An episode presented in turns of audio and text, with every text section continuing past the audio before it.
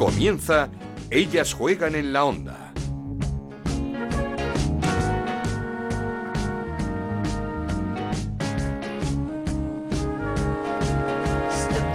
Hola, ¿qué tal? Bienvenidos una semana más a Ellas Juegan, este podcast de Onda Cero en el que hablamos de fútbol femenino. Nos podéis encontrar en ondacero.es y en nuestra cuenta de Twitter en arroba Ellas Juegan OCR. Segunda jornada de liga que nos dejó dos grandes derbis, el que se vivió en Madrid, en Valdebebas, con esa victoria del Atlético de Madrid 0-2 ante el Real Madrid y el que se jugó en Bilbao, en San Mamés, con la victoria 0-1 de la Real Sociedad ante el Athletic, el día de ese merecido homenaje a Ainhoa Tirapu, con lo que hablaremos en un momento. Atlético de Madrid y Real Sociedad, junto con Barcelona y Alavés, dos victorias en dos partidos. El Barça ganó no sin problemas en la primera mitad, pero terminó goleando 0-5 al Betis con doblete de Osoala y el Alavés ganó 1-2 al Rayo Vallecano con un gol en el minuto 90 de Marta San Adrián.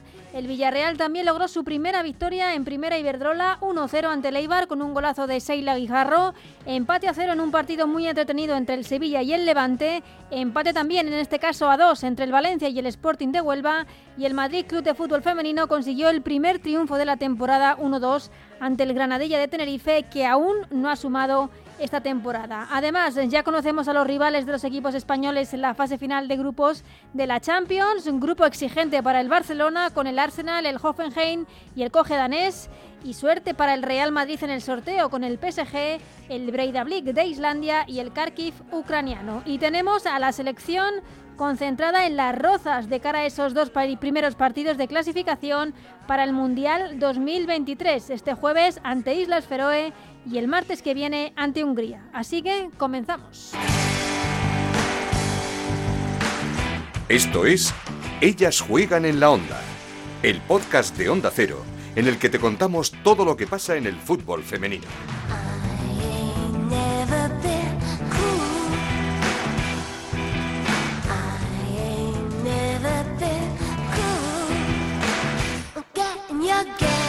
Hacemos como siempre escuchando a los y las protagonistas de la semana, empezando por Deina Castellanos, la jugadora del Atlético de Madrid, autora del primer tanto de las rojiblancas en su victoria en Valdebebas. Bueno, muy contenta. Yo siempre estoy contenta de, aportar al equipo, sea con goles, con asistencias o recuperando un balón. Así que bueno, esta oportunidad fue un gol eh, para mí de mucha ilusión, ¿no? Ya este es el tercer clásico, el eh, tercer derby que el en los otros no había tenido la oportunidad y acá estar en este estadio tan bonito y con tanta gente, pues la verdad que, que lo disfruté aún más.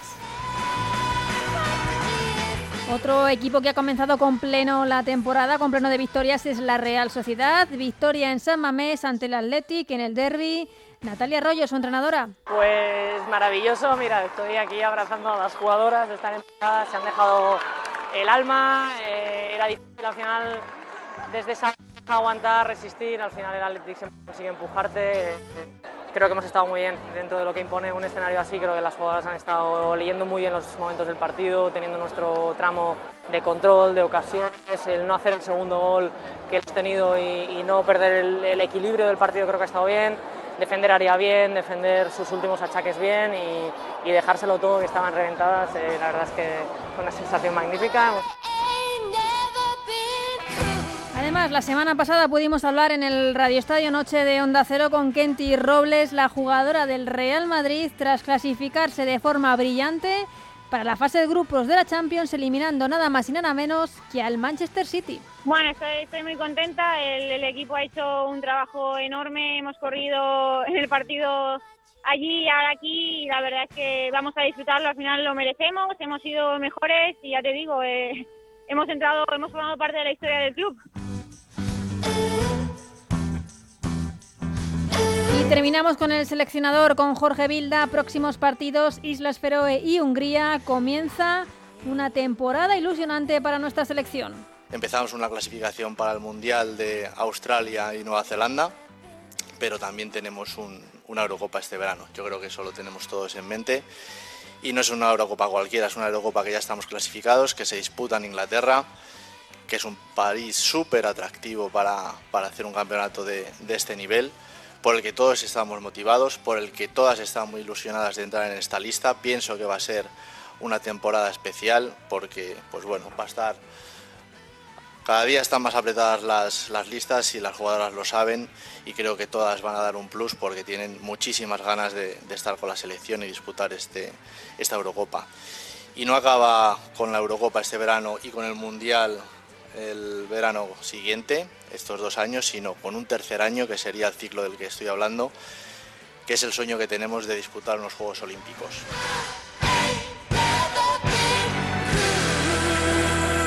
Pero sin duda la protagonista de la jornada estaba en San Mamés, en ese partido entre el Athletic Club de Bilbao y la Real Sociedad. Esa protagonista que recibía un merecidísimo homenaje ante su público, ante su gente y ante leyendas del club, de su club, de, de este Atlético, un eh, homenaje muy merecido que llegaba por fin y con la que teníamos muchas ganas de hablar con Ainhoa Tirapu. ¿Qué tal, Ainhoa? ¿Cómo estás? Hola, buenas, muy bien. ¿Qué tal? ¿Cómo lo viviste? Ese homenaje el domingo en San Mamés, en un derby, con eh, todas esas leyendas del Athletic. Iba un poco preparada para intentar aguantar el tipo, pero nada, no duré nada, un suspiro. En cuanto me puse a saludar a la gente con el cuadro en la mano, me emocioné, era normal, eh, ya, pensaba que me iba a pasar.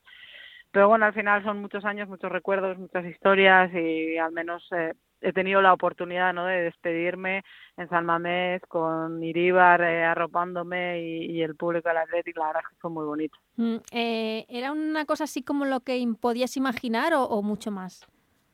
Es mucho más, al final nosotras no estamos acostumbradas a hacer estas despedidas en San Mamés, ¿no? Hasta ahora se hacía en el de Sama, es como más, eh, algo más familiar a lo mejor, ¿no? Eh, pues bueno, de, cuando te pone un escenario tan grande, pues, pues la verdad es que pasé unos nervios importantes en la previa, porque ya sabéis que jugar a fútbol lo llevas más o menos controlado, pero cuando te sales un poco de, ese terreno cuesta un poquito más.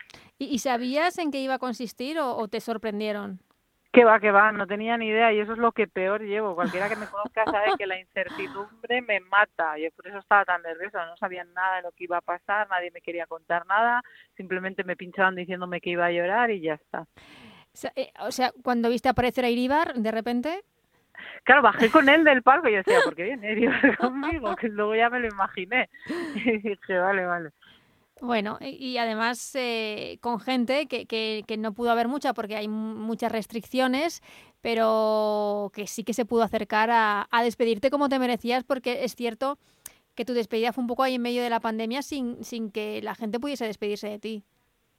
Sí, al final, pues bueno, hay restricciones, pero también había casi 6.000 personas que sí, prácticamente sí, por eso es el digo. doble de las que caben en Lezama, eh, que son muchas, ¿no?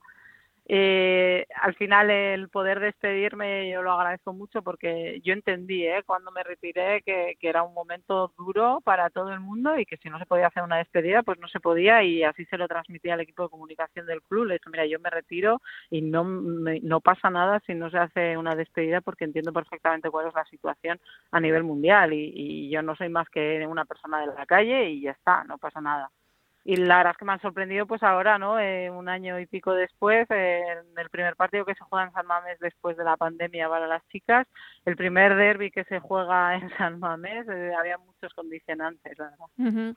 Una persona de la calle no, Ainhoa, no eras una persona de la calle y por eso se hizo lo, lo que se hizo. ¿Cómo lo llevas? ¿Qué tal estás? Son ya, vas a empezar la segunda temporada, ¿no? ¿Retirada? Pues bastante bien, bastante bien. La verdad es que al final tomé la decisión porque ya era el momento y lo tuve muy claro y, y el tiempo me ha dado la razón. Eh, estoy bien como estoy, de momento no he sentido envidia. Mira, un poco de envidia a lo largo de la semana tuve porque yo no pude jugar ningún derby en San Mamés y sí que es verdad que era el partido que tenía un poco en la lista de los que me hubiese gustado jugar, ¿no? Pero luego estuve en el partido y tampoco tengo necesidad. Yo ya estuve mucho tiempo ahí sufriendo en el campo y, y se vive bien también del otro lado y no pasa nada. Además, la parte competitiva la, la suplo con, con las porteras de, del filial, que también uh -huh. estamos en reto y es una liga apasionante y, y con eso ya suficiente, me, me calmo Vamos, mi parte competitiva. Que, que no te has eh, arrepentido en ningún momento de esa decisión que tomaste. De momento no, de momento no. También es porque pues, claramente era, era momento de, decir adiós y, ya está, y ya me había vaciado. Como dije en mi despedida, no me quedaban más energías para seguir y, si no te queda energía para estar al 100% es mejor eh, dar un paso a un lado. Y además de, estás entrenando a las eh, porteras del, del filial de reto de Iberdrola, ¿no? Del Athletic. Eso es, con las del filial y con las del tercer equipo. ¿Y, y qué tal? ¿Cómo, cuéntanos? Pues muy bien, muy bien, porque son jovencitas, me hacen caso todavía. Luego ya. ¿Qué edades? pues tengo tres de 15, em, una de 20 y la otra, bueno, 15, 16, son del 2005, 2004, eso es, y luego Paula que tiene 20. ¿Buena cantera viene? Buena cantera, claro que sí. Además ya sabéis que en Lezama lo de los porteros es importante. Y, tanto. Y, era una cosa que tú te habías planteado, la posibilidad de seguir entrenando además eh, eh, a, las porteras del, del club o de repente cuando surgió fue una novedad para ti? No, yo lo vi como una, una vía después del fútbol y ya me había formado para ello, al menos había hecho el, el curso básico, no pude hacer el de Madrid porque al final estando en activo pues no te puedes escapar Espero poder hacerlo ahora, que el año pasado no salió. Y al final yo ya había encaminado un poco también mi vida post-fútbol a, esto, ¿no? Entendía que las porteras era donde yo más podía aportar y, por eso eh, decidí ser entrenadora de porteras y no, no me llama tanto a lo mejor entrenar a un equipo, ¿no? Creo que, soy más útil en, el puesto en el que estoy ahora mismo. Eso es lo que te iba a preguntar, si es una finalidad o era una especie de trampolín o de previa a, estar en el banquillo. No, yo de momento así estoy bien. Eh, quiero seguir desarrollándome en mi puesto, que al final soy una novata, eso está claro, porque por mucho que haya entrenado yo del otro lado, en, en, el, en este otro al que estoy ahora es soy novata, no, no tengo prácticamente experiencia, un año y poco llevo la verdad es que lo estoy disfrutando muchísimo y sobre todo lo que más me llena es el feedback de mis porteros, que está siendo súper positivo este año y medio, no llega año y medio, y, ahí sigo y seguir desarrollándome en este punto. Además, eh, hace no mucho leí las estadísticas del último Mundial Femenino y no hubo ni una mujer entrenadora de porteros y para mí, por ejemplo, eh, es algo que duele, ¿no? Y, creo que debemos de, de empezar a estar ahí. Y entonces las mujeres también tenemos que entrenar porteras porque, porque hasta ahora no lo ha habido hay muy poca gente. ¿Y, y por qué crees que, que este dato, que, que es, eh, no sé, que, que, ha podido pasar? Porque es cierto que eh, ha habido mm, de forma absolutamente injustificada muchas críticas a las porteras en el fútbol femenino. Hombre, las porteras en el fútbol femenino han recibido entrenamiento específico con un nivel bueno de conocimiento, como quien dice, anteayer. Eh, es muy difícil así desarrollarse eso también hace que si tú llevas muchos años siendo portera por instinto, pues eh, a lo mejor no te veas capacitada para entrenar cuando te retiras, ¿no? Porque eh, a lo mejor nadie te ha enseñado a hacer bien las cosas, entonces cómo vas a enseñar tú a las que vienen por detrás, ¿no? Es más complicado, por eso creo que hay menos entrenadoras de porteras que entrenadoras de, equipo y, y es un poco, yo creo, un trabajo por hacer todavía, así que queda mucho en, mi ámbito ahora. Pues eh, a seguir, eh, porque sí que queremos ver eh, entrenadoras de porteras, por supuesto que sí. Y, y nos hablabas con lo competitiva que eres, em, con los nervios que, que, has dicho que se pasaba en los partidos. ¿Cómo es ver los, no sé, decirlo así, los toros desde la barrera? Porque el año pasado supongo que sufrirías con el equipo. Sí, lo bueno que, tenía es que podía ver los partidos que me coincidían por calendario y, siempre en, la grada, y además con el COVID, que solo estábamos muy poca gente, los cuerpos técnicos y, las jugadoras no convocadas, poco más, pues eh, te sientes un poco más parte de lo que está pasando, ¿no?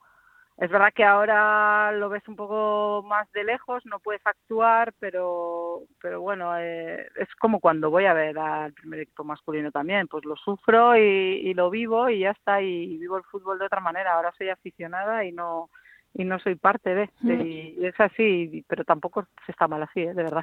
pero se pasa se pasa peor en el campo, ¿no? Más nervios. No, yo creo que en el campo se tiene más presión y se pasan más nervios fuera. Sí. Sí, porque en el campo tú puedes hacer algo por cambiar las cosas y fuera no. Entonces es como que todo está legado a, otra, a otras personas. Como más impotencia, ¿no? Eso es. Ah. Y en el campo al revés sientes la presión de que no te estén saliendo las cosas bien, de querer y que no y que no salga. Eso sí que puedes sentirlo más que cuando estás en la en la grada. Yo creo que son sentimientos diferentes. ¿Y el año pasado qué pasó? Que no salían las cosas. Pues cosas que pasan en el fútbol. Tú cuando arrancas Bueno, aparte de las lesiones, porque lo del el Atlético, las lesiones ya no, bueno. Ahí no entramos, ya, estamos acostumbrados a, salir adelante en esas situaciones y más.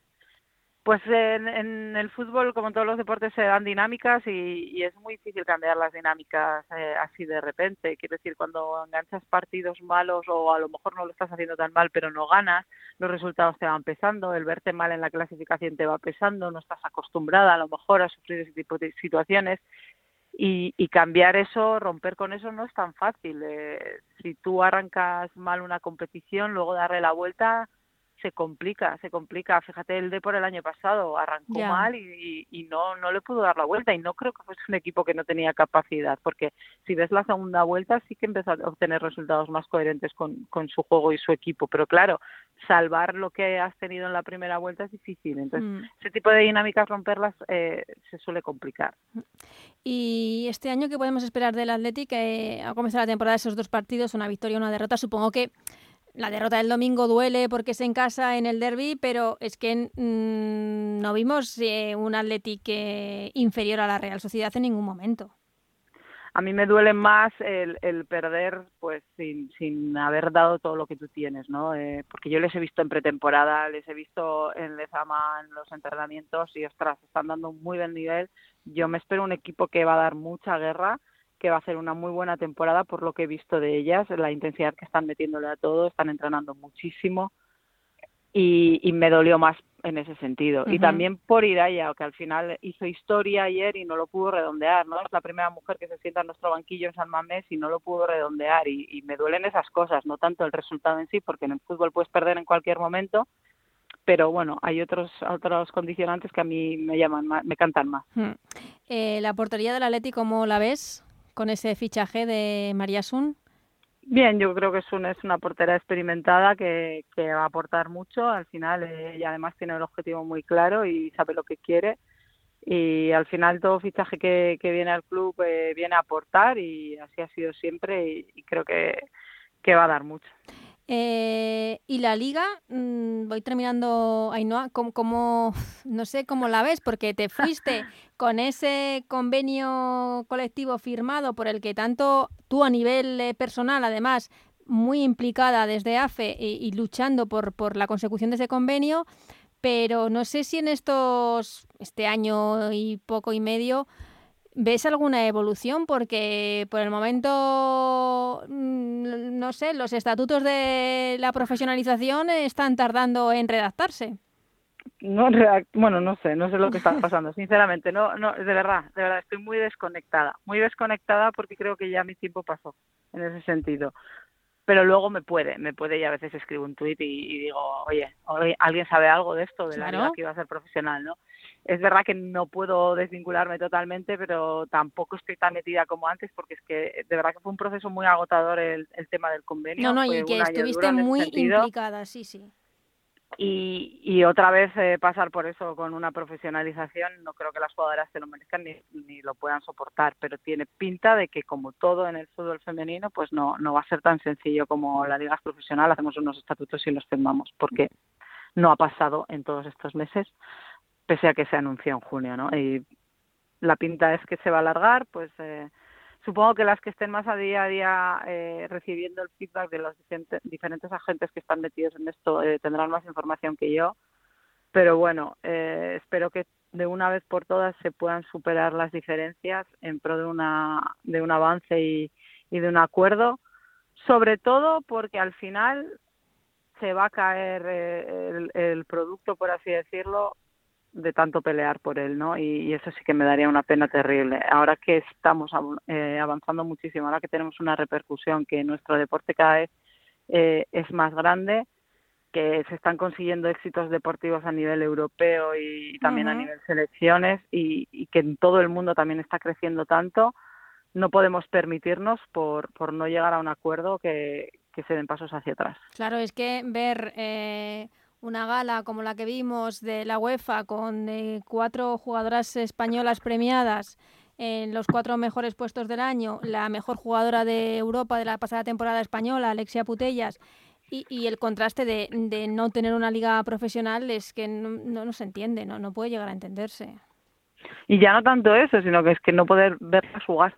No, no, por supuesto, eso ya es, eso ya es... Es que, es que, claro, porque ya no es que no sea profesional, no es que como no es profesional no se venden los derechos en conjunto, no sé, no hay, bueno, es todo Sí, tienes que buscar el, el día que toca a ver si en este canal de YouTube o en este del club A ver si está o televisión territorial, esta autonómica, si- exactamente, es eh, una, bueno, un un grigay. ¿Crees que, ¿Crees que falta ahora mismo un- un una, líder como lo fuiste tú en su momento que luchó tanto para, para, para el tema del convenio? ¿Falta ahora mismo un espíritu de liderazgo por parte de, de las jugadoras?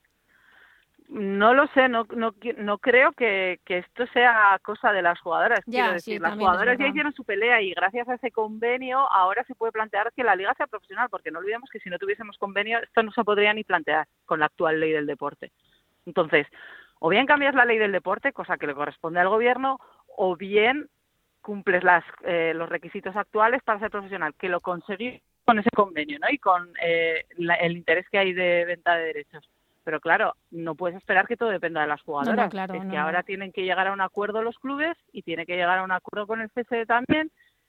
Y, y eso no forma parte del trabajo de las jugadoras. No, no, claro. Es que las jugadoras bastante tienen, como por ejemplo las del Rayo Vallecano, eh, plantarse en su momento por eh, unas condiciones dignas y mínimas, que es lo que hicieron para sentarse con, con AFE y, firmar sus contratos del año. Es que es, cierto que se puede hacer hasta donde se puede hacer. No, y que cada uno tiene que pelear sus batallas, pero no todas les corresponden a, a la- a los mismos grupos, ¿no? Y yo entiendo que esta no le corresponde a las jugadoras, que podrán meter presión, por supuesto, y podrán hablar con, con las partes implicadas para que se llegue a un acuerdo, pero realmente es un trabajo de los demás, Ujú. es ponerse de acuerdo, algo sí, que sí. históricamente en el fútbol femenino ha sido muy complicado. Sí, eh, aquí no se no reman todas las partes hacia el mismo sentido y entonces eh, todo se bloquea y todo se paraliza.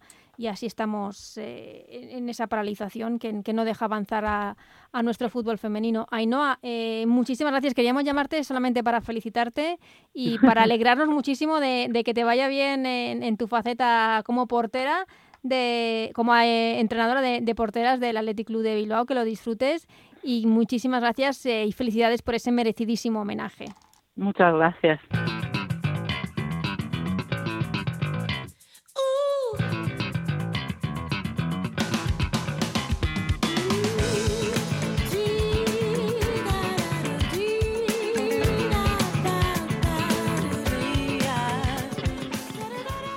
Pues ya sabéis que cuando suena esta sintonía es que ya está por aquí Chantal Reyes eh, para comentar la jornada y creo que casi casi recién llegada de ese partidazo en la catedral en San Mamés. ¿Qué tal Chantal? ¿Cómo estás? Hola Ana, ¿qué tal? Pues sí, ya estamos todavía como... Yo estoy como que he acabado ya y ya quiero otro. ¿Lo disfrutaste? Sí, sí, la verdad es que estuvo muy bien. Al final, más allá de los resultados, el ambiente estuvo bastante bien. Hubo, las aficiones eran rivales, pero se notaba que, que había buen ambiente y la verdad es que fue espectacular poder vivir otro partido grande allí y el ver cómo las mujeres, y las mujeres, las eh, futbolistas lo vivían, que al final del partido les pedían autógrafos y eso siempre es bonito de ver. Mm, Además hemos hablado ahora mismo con Ainhoa Tirapu, nos hablaba su emoción porque, porque no sabía en qué iba a consistir nada y, y- y estaba emocionadísima. Jo, es que además, eh, claro, Ainhoa se retiró cuando, cuando estábamos con el COVID y ni siquiera pudo hacerlo en el, en el campo. Entonces, para ella también me imagino que poder despedirse en San Mamés, frente a su afición, con ese homenaje tan bonito, también tuvo que ser espectacular y la verdad es que yo reconozco que se le pusieron los pelos de punta. Mm, Un partido que nos deja una mala noticia, esa lesión grave de ligamentos de Cecilia Marcos, jugadora de la Real Sociedad, que había comenzado muy bien la temporada, las cosas como son. Sí, ya no solo esta temporada, sino que llevaba pues las dos últimas temporadas en un periodo desascendente, jugando como suplente, eso sí, pero es que este año era su momento, ¿no? Mm. Era el momento en el que iba a ser titular indiscutible y ya lo había empezado siendo. Con tantas Era- bajas en la Real esta Total. temporada. Era como una de las futbolistas que iba a llevar el peso de- del equipo y ahora resulta que te encuentras con esta lesión que prácticamente te quizá llegas a algún tramo de la temporada, pero te retira prácticamente de toda la competición porque el proceso de recuperación es muy largo. Y bueno, pues las noticias que no nos gustan leer, que todas las temporadas nos encontramos y que este año también empiezan pronto con, con la de Cecilia. Sí, y que le hemos hablado muchas veces, la cantidad de lesiones eh, graves de rodilla, de ligamentos, de cruzado que hay en las futbolistas. Pues sí, nosotras tampoco somos expertas en nada, pero sí es cierto que hay estudios que, que indican que tiene más frecuencia en las mujeres, que incluso la regla y los factores hormonales Sí, hormonal, en ello. Y al final, no sé, yo entiendo que habiendo estos estudios eh, y sabiendo que es una cosa que influye más en mujeres, que también habrá alguna forma de prevenirlo, pero claro, tampoco somos, somos nosotras adultas en nada como para saber qué, qué se puede hacer, pero es una pena porque al final son muchas las que las que están en esa situación, sin ir más lejos, por ejemplo, ahora me imagino que dentro de poco volverá Eva Navarro, que también prácticamente llevamos sin verla un año, Sí, al final, sí. como ellas, muchas. Hay, hay muchas jugadoras y además reincidentes. Una vez que empiezas, sí. hay, hay muchas jugadoras que han tenido muchísimos problemas de, de rodilla. Esperemos que no sea el caso. En lo deportivo, victoria de la Real, 0-1 con ese gol en propia puerta, eh, en un partido en el que el Atleti no merecía esta derrota. No, la verdad es que no. O sea, yo creo que fue un partido igualado en el que por tramos el Atlético fue mejor. Es cierto que la Real supo leer muy bien el encuentro sin balón, porque sobre todo en la primera parte, pero en la segunda parte se vio prácticamente un asedio de del Athletic a Mayur. Apenas se le vio más que un par de acciones en la primera parte porque Moraza la frenó en seco que, que para mí fue un partidazo. Lo único malo que, que tuvo fue el, el, el gol en propia pero hizo un partidazo de verdad. Y no solo ellas, que obviamente el, eh, al final fue un gol en propia, pero también la Real consiguió mantener el resultado y eso también dice algo bu- bueno de ellas, porque la defensa estuvo impecable, Magui Torres hizo un partido muy bueno, también Mari Izar, Torres súper- sin minutos el año pasado. y ahora clave en el centro del Eso campo, ¿eh? porque también en el primer partido estuvo muy bien, incluso Isarne, que es futbolista también del B, que acaba de llegar al primer equipo en el lateral izquierdo por la baja de Nuria, Nereida Aguirre como siempre espectacular, en el Atlético Irene Oguiza y Chaso, o sea, en verdad fue un partido bastante igualado, pero en el que sí que sorprendió que, que no pudiera marcar gol el Atlético porque ocasiones tuvo, de hecho tuvo una también casi al borde del final con esa ocasión de Peque, pero bueno, ese día no, no hubo acierto, logró la Real algo que, que hacía mucho que no conseguía, que era ganar en Bilbao, hacía 10 años que no lo lograba, y bueno, se quitó un poco esos fantasmas, ¿no? Porque los Mm. últimos partidos en Lezama siempre habían sido eh, la Real empezando 0-1 y perdiendo 2-1, y esa se ha quitado ya esa, esa espinita a la Real Sociedad y empieza muy bien la temporada,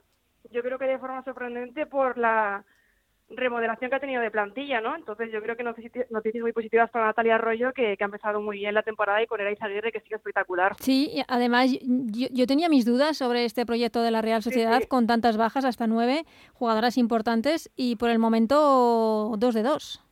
Sí, sí, yo también las tenía, pero no, está funcionando. Es que también incluso Iris está funcionando muy bien, que se retiró en camilla, pero parece que fue solo un problema muscular.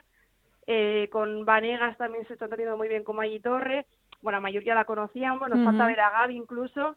Y bueno, yo creo que solucionaron el partido bastante bien. Al Atleti le faltó eh, gol y morder arriba. Además, Lucía estuvo un poco discreta y bueno, pues al final no siempre se puede ganar. En este caso le tocó a la Real Sociedad, que hizo muchos méritos para ello también y dejó un derby muy igualado e interesante. Hubo otro derby que no sé si mientras que estabas en la catedral te sorprendía, lo- te sorprendía el resultado ese 0-2 del Atlético de Madrid en Valdebebas.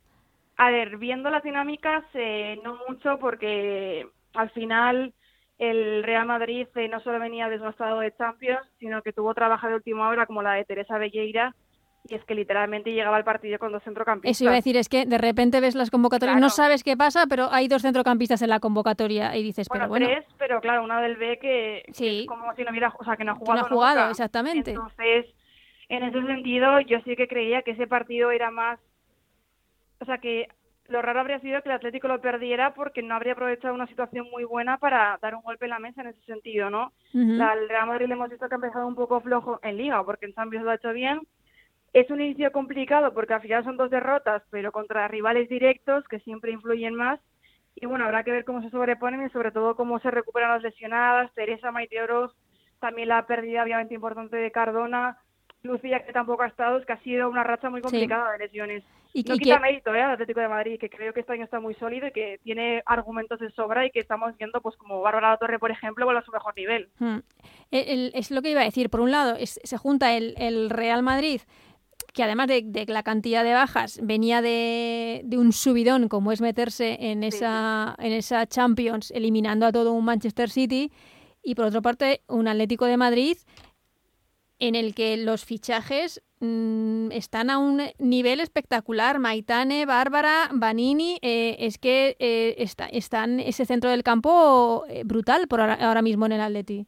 Es que este año se ha fichado con cabeza, porque al final sí que es cierto que bueno, que las futbolistas que se fichaban otros años, pues las mirabas de forma individual y podían ser buenas o tenían argumentos, pero luego no encajaban porque no sé, se habían fichado un poco como de forma individual, no pensando en el equipo, ¿sabes?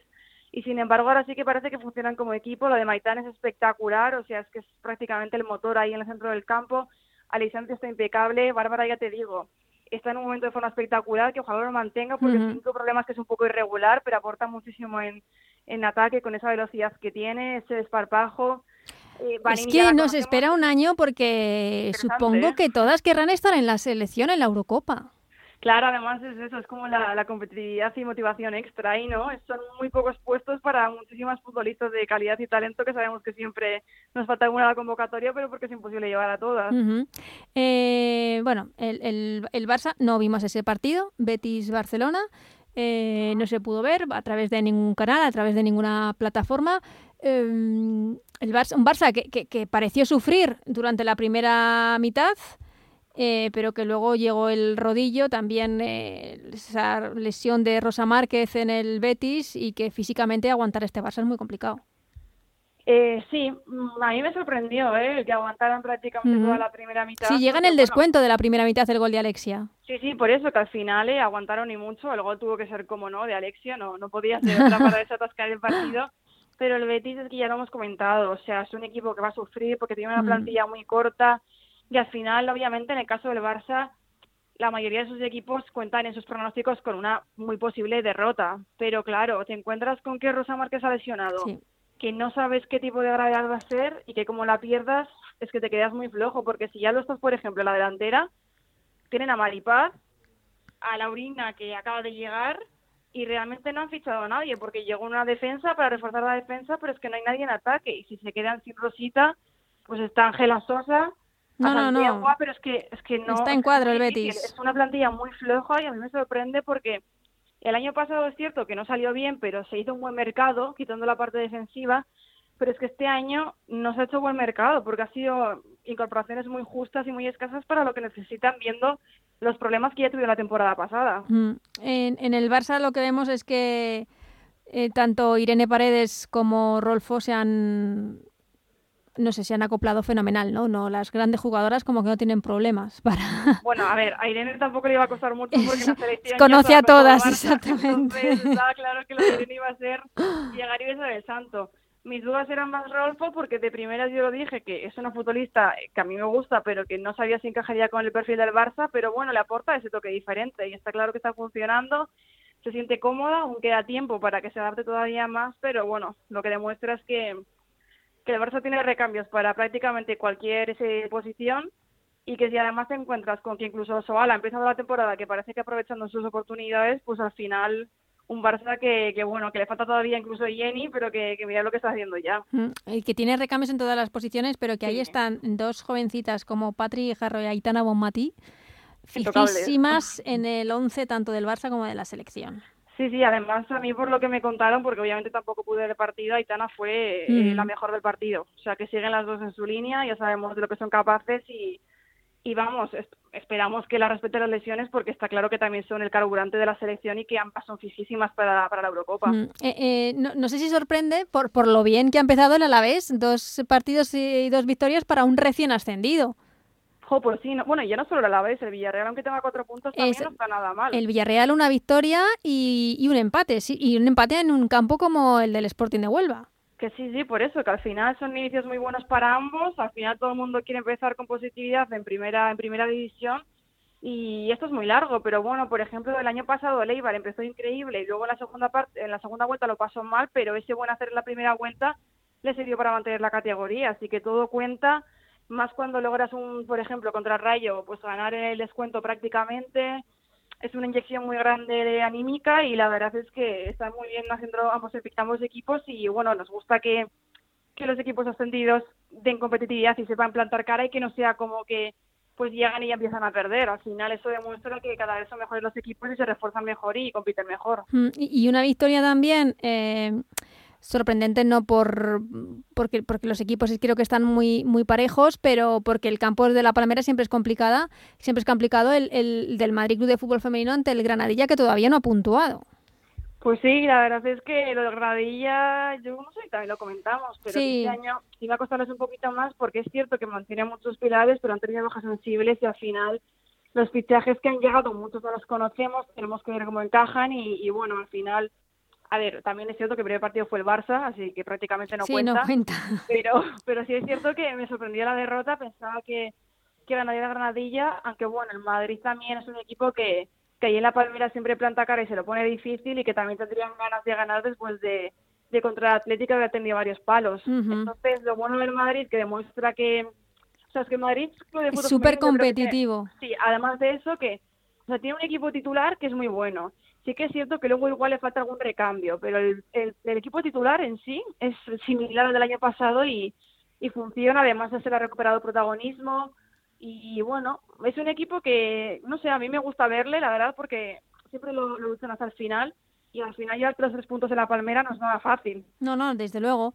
Y, y un equipo que también quizá eh, pagó mm, el esfuerzo de este inicio de temporada y, y, también ya tanto, tanto físico como anímico, porque vivía e, en, en, en una burbuja anímica, era ese Levante eh, empate a cero ante el Sevilla y además con, con, lesión que también se cae de la convocatoria de la selección de Alba Redondo, pero es que qué partidazos ha hecho el Levante frente al Lyon. Sí, sí, sí, sí, lo de Levante es espectacular. Yo creo que, que es muy bueno para nuestro fútbol porque creo que, o sea, bueno, es que lo dijimos todos, dábamos prácticamente por perdido al Levante antes de empezar, no sé si le dimos un 5%. 5%. Imagínate, y luego nos encontramos con que es una, una eliminatoria con la que prácticamente contra cualquier otro equipo habrían pasado. Entonces, es de admirar. Yo creo que incluso el empate contra la Sevilla tienen que tomarlo por bueno porque ellas querían ganar, pero es que estaban fundidas y no podían más. Y realmente creo que, que un punto es positivo y más después de haber ganado al Real Madrid. ¿no? La pena es la lesión de Alba, que esperemos que sea eh, leve y que aproveche que hay parón por selecciones para recuperarse pero el Levante, bueno, yo creo que este año nos va a dar muchas alegrías y que va a estar ahí arriba compitiendo, lo ha demostrado, pese a que eso, a que lo veíamos como que 5% de posibilidades. ¿Cómo van a estar los puestos de Champions esta temporada también? Apretadísimos. Ah, hablando de Champions, conocemos ya los dos grupos, el del Barça y el del Real Madrid. Pues un, un grupito bastante competido para el Barça, que evidentemente es el favorito y tiene que pasar, pero ahí tienes al Arsenal, al Hoffenheim, que creo que el año pasado fue una de las sorpresas de la Bundesliga, y así el campeón danés, que pues, es, es un escalón menor. Pero el Arsenal y el Hoffenheim son rivales importantes. Sí, sí, sí, son rivales de, de, competir, cosa que bueno, que también es bueno porque si entras ya en competición y te lo tienes que preparar muy a fondo, ¿sabes? Y que hay ganas de ver un Barça Arsenal. Sí, sí, sí, ver a mí además eso siempre, siempre gusta. Ha tenido más fortuna el Real Madrid en ese sentido, pero bueno, ya le tocó City en el cruce, que no era un rival fácil. Claro. Así que bueno, pues para compensar también un poco, está bien que le haya tocado ese grupo, ¿no? A ver si hay suerte pueden pasar ambos. Que... Tiene el PSG, evidentemente, como coco del grupo, porque un coco iba a tocar, eh, pero luego está el campeón islandés y el campeón ucraniano, em, pues eh, no sé, quizá equipos también muy, muy físicos, pero asequibles. Sí, o sea, yo en ese grupo como segundo favorito pondría al Real Madrid, de hecho. O sea, así mm. que, vamos, en este caso sí que tiene que pasar, que igual contra City sí que se podía perdonar un poco más, pero yo creo que en este caso el Madrid parte como uno de los favoritos y que, y que, y que vamos, que estará ahí en, en próxima ronda al igual que el Barça esperamos. y, termino porque tenemos a la selección concentrada en las Rozas. Primeros partidos de clasificación del Mundial 2023, esto no para. Eh, vamos de Eurocopa al Mundial. Eh, dos partidos fuera de casa, pero bueno, eh, Islas Feroe y Hungría. en principio, muy favorita la selección. Sí, a ver, no vamos a agafarlas ahora, pero vamos, que, que lo suyo es que A pesar de la cantidad de bajas que siempre que hay convocatoria de la selección, luego se van cayendo jugadoras por, por lesión una tras otra y han sido tres del Real Madrid las que se han caído. Eh, también Alba Redondo. Además, Irene que no está también. Irene que no está por eh, motivos personales, ha sido mamá. O sea que mm, una selección con, con, muchas bajas, pero aún así con, con, con un combinado bastante potente. Y por cierto, hay una baja que me sorprende que es la de la Arilla. porque ha jugado con el Levante esta jornada. Sí. Pero bueno, eso no lo sabemos. No sabemos. Que queda ahí. Es, que hay cosas como no se, no se informan. Sí, sí, no. Es un poco aventurar eh, y quedan ahí. Pero bueno, sí que al final es lo que, lo que decimos, que como cuando hacen la convocatoria de la selección siempre nos falta alguien, eh, siempre se nos ocurren cinco nombres que podrían estar perfectamente, cuando hay bajas ya las pueden suplir, porque al final incluso con las bajas que ha habido, todavía pensarías, jo, pues esta futbolista me faltaría la selección. Te falta Damaris, lo sabemos. A mí siempre me falta Damaris, o sea, pero bueno, eso ya, ya se sabe.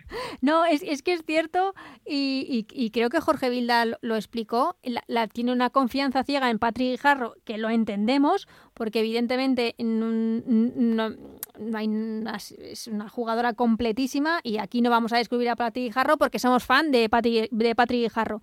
Pero si, hay una lesión de Patrick Guijarro... Eh, Tienes que haber probado a Maris al menos, porque es que al final está dando oportunidades a todas menos a ella. Es, esta jugadora es como Damaris, Maitane, la propia Maitane. Eh... más cuando Damaris viene de, de, estar con todas las inferiores, que las inferiores jugaba con Patrick Guijarro y las dos jugaban, ¿sabes? No sé, es un caso que me sorprende mucho porque me parece muy particular.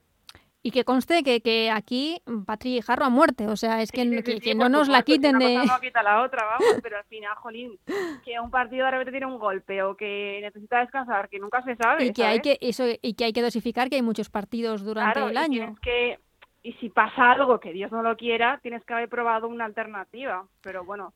Bueno, Al final, no, ahí no tenemos nada que hacer. Yo estoy pidiéndola, pero yo ahí no tengo nada que hacer. Sí, ese puestecito que se nos queda un poco ahí, pero que, como dices tú, mmm, la selección creo que te puede faltar una o dos, pero las que tienen que estar están. Sí, sí, sí, está claro. Pues eh, de la selección hablaremos la semana que viene, Chantal. Eh, que disfrutes de la semana y de los partidos de la selección, a ver si los podemos ver, no como los de liga. Y hablamos la semana que viene. Perfecto, Ana, un abrazo.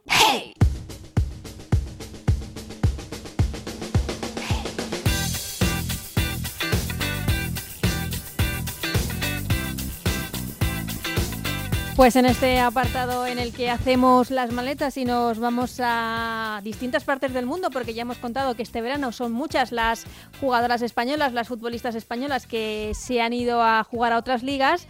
Eh, esta semana queríamos saludar a Bea Parra, que ni más ni menos ha decidido marcharse a la Liga Mexicana, el Atlético San Luis. ¿Qué tal, Bea? ¿Cómo estás?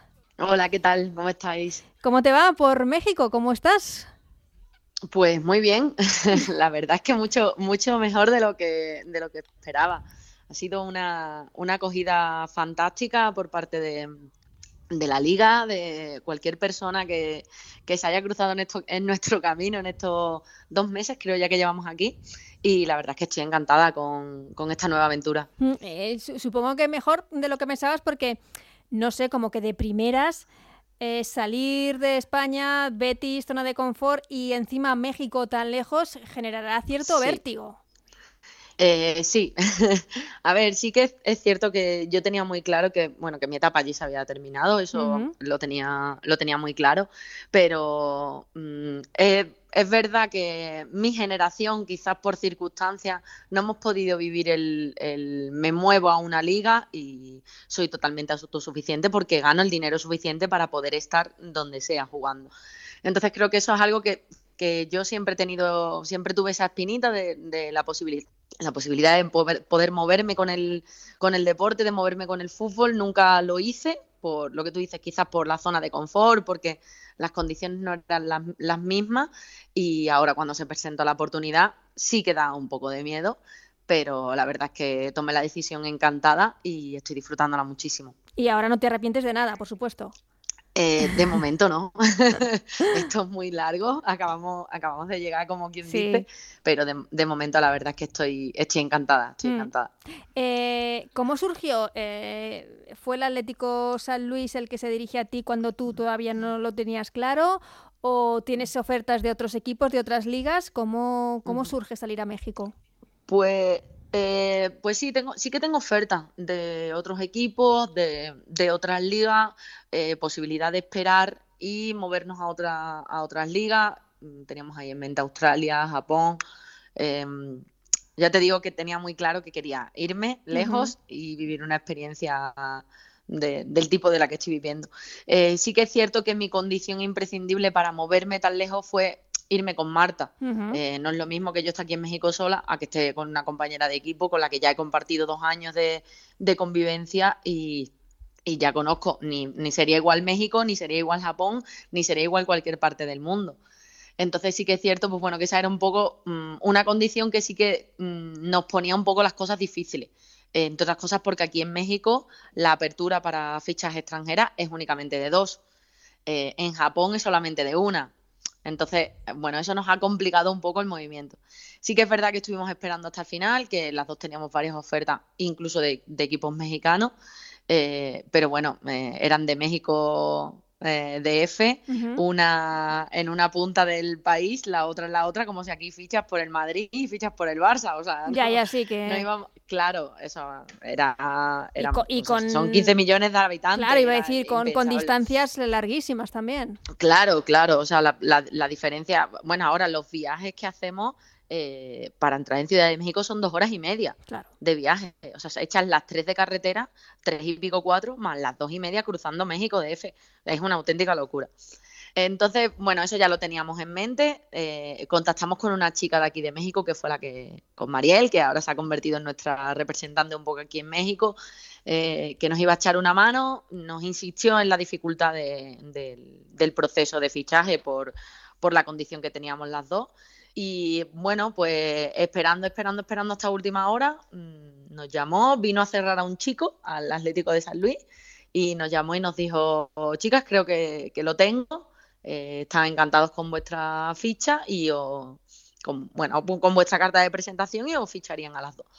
Entonces, nada, eh, hicimos las maletas en una semana, recogimos el piso y nos vinimos. ha sido. Sí que el, fichaje fue rapidísimo porque la Liga Mexicana ya había empezado. Claro. Nosotras llegamos justo cuando ya eh, estaban jugando el primer partido de, Liga. Sí, sí, que no habéis tenido ni, descanso, ni vacaciones, ni nada.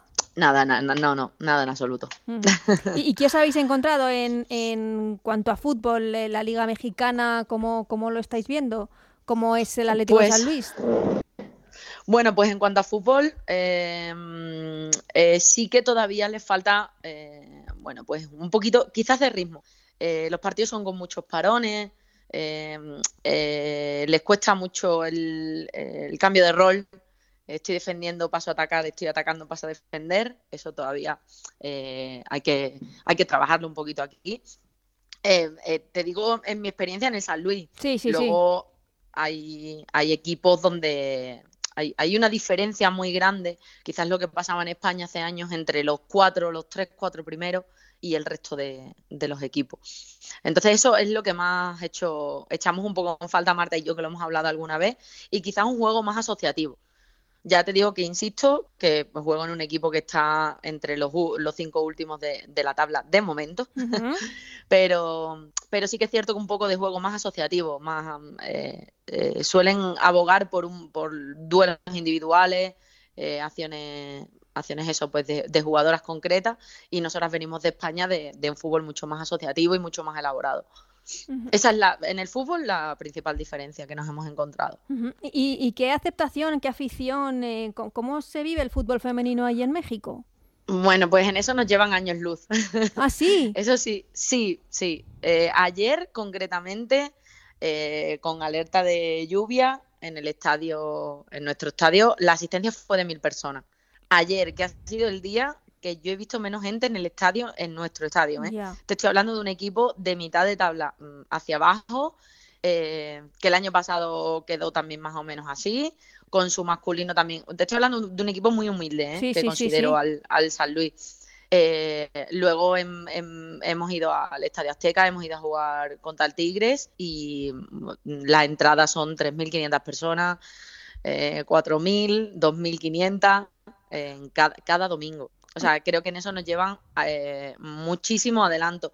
Quizás la, culpa la tienen también los medios de comunicación, que creo que contigo lo hemos hablado varias veces, su, labor es imprescindible y, creo que mueven mucha, muchísima masa, social. En eso estamos disfrutando muchísimo. Jugamos en estadios, siempre, en los estadios de los equipos masculinos, y eh, la entrada es bastante alta de afición, bastante. Qué bien, suena. Sí. Da, mucha, da mucha envidia. La sí, sí, sí. No, Y, que supongo que también es una liga que, que irá creciendo, porque por ejemplo, Charlín Corran ha vuelto también, ¿no? A la liga mexicana. Sí, yo, yo creo que están, eh, por, por definírtelo de alguna forma, eh, quizás como España hace cuatro o cinco años.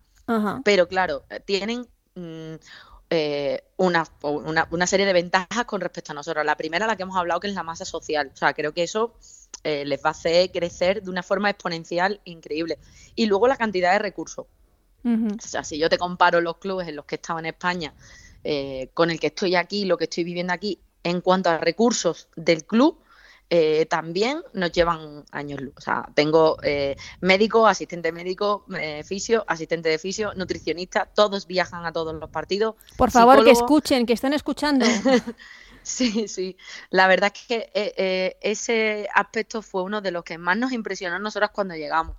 y es verdad que en España quizás nunca lo habíamos echado de menos. yo he tenido médico en el Betty, he tenido mm, nutricionista en el Betty, pero ellos es como eh, lo llevo a la parte exponencial. Entonces, pues todos viajan, eh, todos forman parte de cada entrenamiento. Allí la nutricionista va a todos los entrenamientos. Ahora la nutricionista tiene un asistente de nutrición. Eh, entrenamos en el gimnasio del primer equipo con todas mm, las máquinas del primer equipo a nuestra a nuestra disposición y creo que eso hace al final, o sea, que tú tengas todos los recursos eh, necesarios, hace al final que el, que el, crecimiento individual del jugador y el, y el, crecimiento colectivo de la liga, que es lo que estábamos hablando, eh, sea imparable. Pues aquí seguimos un poco igual, no sé si sabéis que no se ha firmado todavía lo de la liga profesional que se ven muy poquitos partidos en la televisión, no sé si os llegan noticias, pero seguimos a la espera. Estamos, al tanto y nos da mucha pena, porque, bueno, eh, con todo el dinero que se mueve allí o que a priori está a disposición de la jugadora, eh, no entendemos cómo hay tanta diferencia con, con, lo que hemos hablado, ¿no? Con el tema de recursos aquí o con, o con una mención en, en un BOE, ¿sabes? No, no, no lo entendemos. Sí que nos hemos enterado de algo, estamos al tanto de, todo e intentamos levantarnos temprano para ver incluso partidos. ¿eh? Pero los que se, pueden ver, claro, porque tampoco hay. claro, eso es otra cosa que aquí. El pues, Betis Barça del otro día, nada. Lo, sé, lo sé. lo tuvimos que seguir por, por redes. Aquí siempre hay, siempre hay tele. Si no es la oficial del, del club o del equipo, eh, hay varias cadenas y es bien, me parece que es una de ellas, mm, de las que emiten los partidos. Nosotros aquí en, Liga Mexicana podemos ver todos. Todos los femeninos. Sí. Qué barbaridad. Están todos, eh, yo siempre, siempre lo explico como que se han montado todos en un barco y se han puesto a remar. Claro, todos juntos. Y hasta donde todos juntos y hasta los, y hasta donde lleguen. Y quizás los salarios, pues no son los salarios que hay allí, evidentemente no son los salarios que hay allí, pero luego tienen todo lo demás y tienen mm, instalaciones a su disposición, un cuerpo médico de 15, de 15 personas a su disposición, las televisiones constantemente emitiendo sus partidos y, y es lo que hablábamos al final. Bueno, pues, pues al, final, eh, lo que yo le decía al presidente de San Luis un día, no estáis tan lejos. Él, él me, me, hablaba y me decía, yo quiero estar cerca de Europa. Y, y Marta y yo le decíamos, no, no, es que no estáis tan lejos. Sea, es que al final allí, mm, eh, económicamente sí, pero luego el resto de cosas quizá, eh, sí que pues nos hemos quedado, las, hemos dejado en un segundo plano. Nosotros sí, desde luego. Eh, Vea, hablamos de, tu salida. has dicho que tenías claro que querías vivir ya esta aventura. Pero no, sé si tenías claro el año pasado que era tu última temporada en el Betis o en la Liga Española o, la temporada tan dura que vivisteis en el Betis con esa salvación in extremis también mm. tuvo algo que ver en tu decisión final. Mm, por supuesto. Yo, mm, Ana, siempre lo he dicho, a mí me hubiese encantado retirarme, retirarme en el Betis, o sea, era, era mi ilusión terminar mi carrera deportiva allí, pero sí que es cierto que, bueno, pues por circunstancias, por el momento que estaba viviendo el club, quizás el momento también personal que estaba viviendo yo, y, siempre me había planteado acortar mi carrera deportiva para dedicarme a entrenar, que no solo ha sido la, última temporada, que creo que han sido dos años muy duros a nivel deportivo, eh, a nivel personal, porque quieras o no, al final, mm, bueno, el Betis ha sido mi casa, ha sido mi vida, y, creo que se han dado circunstancias dentro del equipo, pues que si hacemos un símil, eh, en cuanto a una relación sentimental, pues que nos han ido alejando. Ese Betis ya no era el que a mí me crió, en el que yo me, he sentido bien, me he sentido futbolista y por tanto creo que, como, como te he dicho antes, como si fuese una relación, pues los dos hemos sentido que era, que era el momento de terminarla. Sí que es cierto que yo entendí o, llegué a la conclusión ese, ese año de que mi, mi, nivel deportivo todavía podía darme algunos años de fútbol y si no era en España, pues era en cualquier otro sitio y, podía tener la oportunidad como, como futbolista de conocer mundo, de conocer otras ligas y de, y de salir de la zona de, confort, que es lo que hemos estado hablando antes. Mm, ¿Pero el Betis te daba la, la oportunidad de seguir o...? Eh, no, no, no. o sea, no ni, ni ellos ni, ni, o yo. Sea, por tu parte tampoco te estabas. Sí. sí. sí, te digo con el corazón en la mano que si el Betis me hubiese hecho una propuesta de renovación, no sé qué hubiese decidido, ¿eh? O sea, no, no me estoy haciendo la duda, la duda en ningún momento. O sea, no, sé si se hubiese dado esa circunstancia, si mi decisión hubiese sido, oye, pues mira, he hecho un año más aquí y, y me voy, o, o he hecho un año más aquí y me retiro. Pero bueno, es lo que, lo que te decía, ¿no? Se dio la situación de que ninguno de los dos quisimos de que eh, nos hemos alejado durante estos dos años, eh, hemos ido perdiendo identidad dentro del club y, bueno, creo, eh, antes de terminar mal, las relaciones lo mejor es dejarlas. Ya, pero es una pena que, vayan desapareciendo del club jugadoras como tú o, o, como Willy, que también de la noche a la mañana dejó de ser el directora deportiva del equipo. Mm, sí, bueno, quizás es lo que hablábamos antes de, la evolución y, Marta y yo lo hablamos, lo hablamos muchas veces. La profesionalización tiene un precio y quizás no todo el mundo entiende que ser profesional no es lo mismo que parecerse a un equipo masculino. Eh, y creo que tenemos que eso tenemos que diferenciarlo. Creo que, ahí hay un trabajo importante por parte de todas las mujeres que formamos formamos parte de este mundo eh, y creo que, nuestra obligación como deporte y como y como personas implicadas en él, no tiene que ser que el fútbol femenino se parezca al fútbol masculino. Es más, yo no quiero que se parezca. No quiero ser como, como ellos. Tenemos la posibilidad de arreglar o de, o de hacer mejor cosas que, que quizás en el fútbol masculino nos han hecho bien, del todo. Eh, entonces, pues vamos a marcar la diferencia en eso. Y, creo que no todo el mundo que forma parte de esa burbuja está preparado. Y el principal argumento al final es, no, tú quieres ser profesional, pues esto es lo que hay en el fútbol profesional. No, no, no te equivoques, eso es lo que hay en el fútbol masculino, no en el fútbol profesional femenino. Y somos diferentes. Entonces, vamos a tratarnos de forma diferente porque lo somos. Y porque nuestro deporte tiene una idiosincrasia e, especial y, única que hace que el deporte sea diferente es que te, escucho y me, da mucha pena que esta relación haya terminado un poco así. No, y porque además lo, hemos, venido hablando durante esta pretemporada, como que el Betis no había aprendido mucho de los errores del año pasado, porque el proyecto deportivo mm, se ha quedado un poco escaso esta temporada también. Bueno, al final son, son ellos los que deciden los fichajes y los movimientos y sí que y lanzo un dardo a favor del Betis también. Eh, es verdad que cuando un, eh, un equipo entra en ese tipo de dinámicas, ¿no? Como la que entramos durante dos años, quizás es bueno hacer eh, una limpia. Oye, mira, limpiamos, borrón, cuenta nueva, todo el mundo nuevo, todo el mundo fresco y, listo. No sé si ha sido en, lo que han pensado. Yo los llevo en el corazón y los seguiré a muerte y como ya te he dicho antes, me, ha sido el primer sitio donde me sentí futbolista. Entonces estaré con ellos a, muerte. Eh, intentaré desde la distancia apoyarlos al máximo. Eh, sí que es cierto que me da pena eh, haber vivido la situación que viví con ellos dos años, teniendo en cuenta de lo que veníamos siete años anteriores. Claro. Pero no, no, no, dejaré de estar a su lado y al lado de la afición y al lado de muchas, mm, no, solo compañeras, sino amigas que sigo teniendo allí. Por supuesto, eso nadie lo, duda. Vea, voy, voy, terminando. estás muy bien, la decisión está tomada, esta aventura eh, está en marcha. Eh, no, no, sé si es por un año, si os habéis dado un plazo o no, y, por otra parte, que es, eh, algo echaréis de menos. pues en cuanto a plazo, no lo sé, no tengo, no tengo plazo, la verdad, no, no sé cuánto tiempo voy a estar aquí, no sé si el año que viene voy a estar en Japón, si el año que viene voy a estar en Australia. Eh, yo quiero seguir siendo futbolista, me ha costado 30 años tener una ficha profesional en mi deporte una ficha profesional, te digo entre comillas, a nivel federativo, no a nivel legal. Eh, pero, pero sí que me ha costado 30 años, entonces ahora voy a disfrutarlo todo lo que pueda, tengo la posibilidad de moverme eh, y vivir de esto, que creo que nos ha costado mucho trabajo a mi generación, así que ahora vamos a disfrutarlo. Y no sé dónde voy a estar. Lo mismo el año que viene estoy en España otra vez. No no lo sé, no lo sé. No. Sí te digo que me está encantando eh, la proyección de la Liga Mexicana. Entonces, formar parte de este crecimiento eh, me, hace sentirme muy orgullosa también y me hace estar muy feliz aquí. Pero no lo sé. no lo sé, no lo sé. ya veremos. ¿Y lo que echas de menos?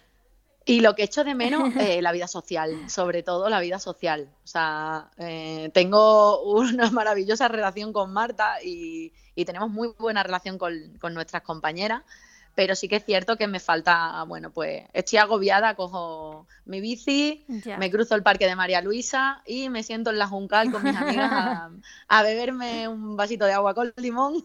Tranquilamente. Eh, tranquilamente. Y a las 12 de la noche me cojo mi bici otra vez, me voy para atrás a Bella Vista y me siento en mi casa. Eso, eso es lo, es lo que más echamos de menos, la vida social. Sí. Creo que además lo hemos hablado alguna vez, que lo, lo único que nos, que nos falta aquí. Eh, ese movimiento de salgo, voy, eh, vienen mis padres, vienen... Viene una amiga de Badajoz, viene, eh, normal, por otra eso es lo más duro. Normal, por otra parte, porque lleváis unos mesecitos allí y, tampoco se puede comparar con toda una vida en un lugar. Bea, ha sido un placer hablar contigo, que nos cuentes cómo está la Liga Mexicana, lo feliz que te vemos y, que dure, que dure mucho más esta, esta aventura, ya, ya iremos hablando. El placer es, mío como siempre y, muchas gracias por, por estar en contacto y tenerme presente siempre.